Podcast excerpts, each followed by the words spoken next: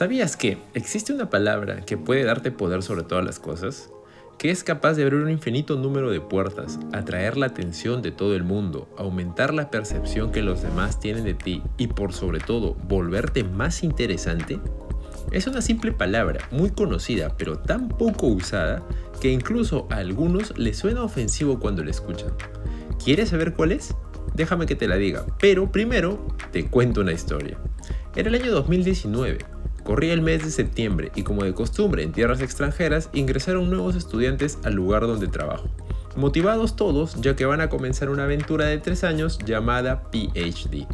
Entre los nuevos estudiantes de ese año hubo una chica llamada Bianca que llamó mi atención desde el inicio. Algo había en ella que la hacía diferente. Siempre sonriendo, siempre dispuesta a ayudar, siempre atenta con todos. Mi primera impresión fue, me parece demasiado cool para ser verdad. Quizás debe ser la emoción de los primeros días, y como todo es nuevo se sorprende con todo, me dije a mí mismo. Pasaron algunas semanas y en una de esas reuniones donde todo el mundo debe estar presente, ella tenía que presentar su trabajo, una breve introducción de lo que haría durante estos tres años. Su presentación no duró más de 10 minutos, fue interesante la forma como desarrolló su tema, pero al final de la presentación no recibió ni palmas ni elogios, algo muy típico del país en donde estoy. En ese momento, en menos de lo que dura un parpadeo, un gesto de desilusión o mejor dicho insatisfacción pudo notarse en su rostro.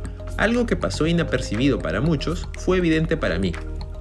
Algo había aquí que no encajaba. Semanas más tarde me la encontré en el pasillo. Íbamos en la misma dirección, así que una conversación de 50 pasos no estaría mal. Le pregunté cómo le iba, cómo se sentía desarrollando su proyecto, si sus experimentos habían rendido frutos. Su respuesta fue un rotundo no, acompañado de lágrimas. Yo me quedé en shock, para ser honestos. Solo hacía preguntas de rutina en lo que pensé sería una conversación de rutina. Sin embargo, ella me contó que había tenido problemas con su director, que muchos de sus experimentos no habían salido como quería, mucho menos como esperaba, que el nivel que los demás esperaban de ella no era suficiente y además dijo que, como todo el mundo le pide algo y como ella siempre decía que sí, no se daba tiempo para organizarse. Al final, ni ella ni sus jefes se sentían contentos con los resultados. Le escuché con paciencia, no interrumpí su historia. Quería hacer que todos esos malos sentimientos fluyan libremente para aligerar su carga. Calmada ella y sin lágrimas en los ojos, me dijo gracias por escuchar. No me dejó articular más frases, ya que cortó la conversación diciendo, lo siento, debo irme, tengo muchas cosas que hacer. Mi respuesta fue, si necesitas algo, estoy aquí para escuchar. Algunas semanas más tarde, en otra de esas reuniones donde todos deben asistir, noté que Bianca no estaba. No pregunté más en ese instante ya que me dije a mí mismo debe estar haciendo algún experimento. Y no fue hasta otra de esas reuniones donde todo el mundo debe asistir, donde ella tampoco estaba. Así que empecé a preguntarme qué le pasó. Me acerqué a uno de sus compañeros de oficina y le dije, hey, ¿qué pasó con ella? Él me respondió, ¿no sabías? Le diagnosticaron depresión, está en licencia por unos meses. ¿Depresión? En ese momento todas las alarmas se encendieron en mi cabeza y me hice la pregunta más obvia, ¿qué pasó? ¿Cuál fue el problema? No vamos a hablar hoy sobre la depresión en el trabajo o también llamado el síndrome de burnout, ya que eso es motivo para otro video. Pero de lo que sí vamos a hablar aquí es de una de las causas que pudo condicionar a que Bianca se encuentre en medio de este problema. Revisemos sus frases. El nivel que los demás esperan de mí no es suficiente. Todo el mundo me pide algo y como siempre digo que sí, no me doy tiempo para organizarme. ¿Qué encontramos mal aquí? Analicemos esto, decir sí a todo y lo que los demás esperan de mí. Aquí radica el problema. Te hago una pregunta, ¿quién controla tu tiempo? ¿Para quién trabajas? ¿Para ti mismo o para alguien más? Imagina que tienes diversas tareas a cumplir durante el día, pero si alguien cada cierto tiempo viene a decirte que necesita algo y tú siempre le dices que sí, todas esas interrupciones cortan el flujo de tu trabajo, te hacen perder la concentración y sobre todo generan un efecto negativo en bola de nieve.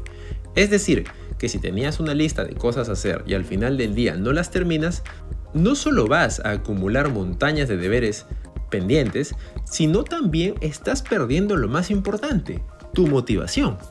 Perder la motivación a la larga nos hace perder el gusto por lo que hacemos, además de crear en nosotros una fatiga mental que puede traer consecuencias aún más graves. Obviamente, esta no es la única causa de cómo una persona puede llegar a desarrollar burnout o depresión, ya que como toda enfermedad hay un espectro multifactorial detrás de ella. Sin embargo, esta puede ser una causa que contribuye a su desarrollo. Entonces, ¿qué puedes hacer para evitarlo? Como dije al principio del video, hay una simple palabra que puede cambiarlo todo. Trae muchos beneficios, tanto personales como sociales. La palabra que puede cambiar esta circunstancia y ayudarte a retomar el control es no. Según el experto negociador del FBI y escritor del bestseller Never Split the Difference, Christopher Voss, la palabra no es el arma más efectiva que tenemos al momento de tomar el control en medio de una negociación. Decir no expresa nuestro deseo de imponer nuestra voluntad. Es un acto de rebeldía al sistema que busca controlarnos y absorbernos con sus repetidos sí a todo. Las ventajas de saber decir no son las siguientes te permite abrir una discusión, ya que la otra persona está atenta únicamente a que estemos de acuerdo con su punto de vista. No esperan que sus opiniones sean refutadas. Una barrera como un no estoy de acuerdo pone en duda los puntos de vista iniciales y te permite replantear y reformular lo dicho, tratando así de llegar a un mejor acuerdo. Decir no muestra tu fuerza de voluntad, ya que es fácil decirle sí a todo el mundo y se necesita algo más que una bonita sonrisa al momento de no estar de acuerdo. Decir no muestra que eres tú quien tiene el control. ¿Qué pasó con Bianca? Recordemos su historia por un momento más y veamos. Ella esperaba siempre recibir buenas críticas o comentarios de los demás. Tenía miedo de defraudar a los demás. Siempre estaba buscando generar una impresión positiva. Finalmente dejó de lado sus propias necesidades. Para poner todo esto en orden, decir no es la respuesta, ya que reconoces que eres tú una persona con derechos, que vives por ti y haces las cosas por y para ti. Tu trabajo, la gente lo necesita, pero no cuando ellos quieran, sino cuando esté terminado y sobre todo bien hecho.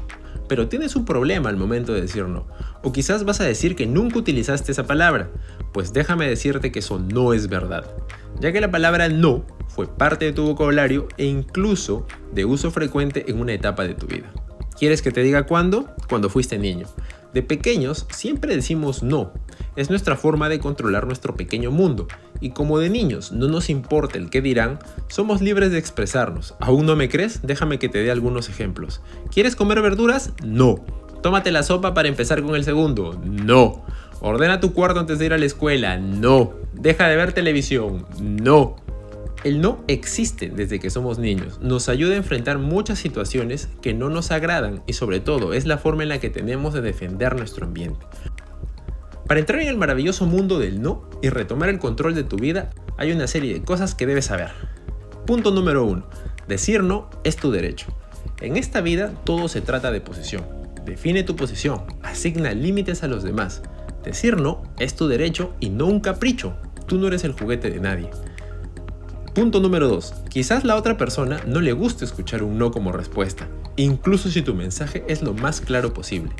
La otra persona puede sentirse indignada o sorprendida, pero es responsabilidad de esa persona gestionar sus sentimientos, no la tuya. Recuerda, es su responsabilidad y eso no es tu problema. Punto número 3. Decir no tiene consecuencias. Detrás de cada no hay una persona que recibe el mensaje, y esa persona puede actuar de forma absurda contra ti, sobre todo si tiene algún poder sobre ti, como por ejemplo tu jefe.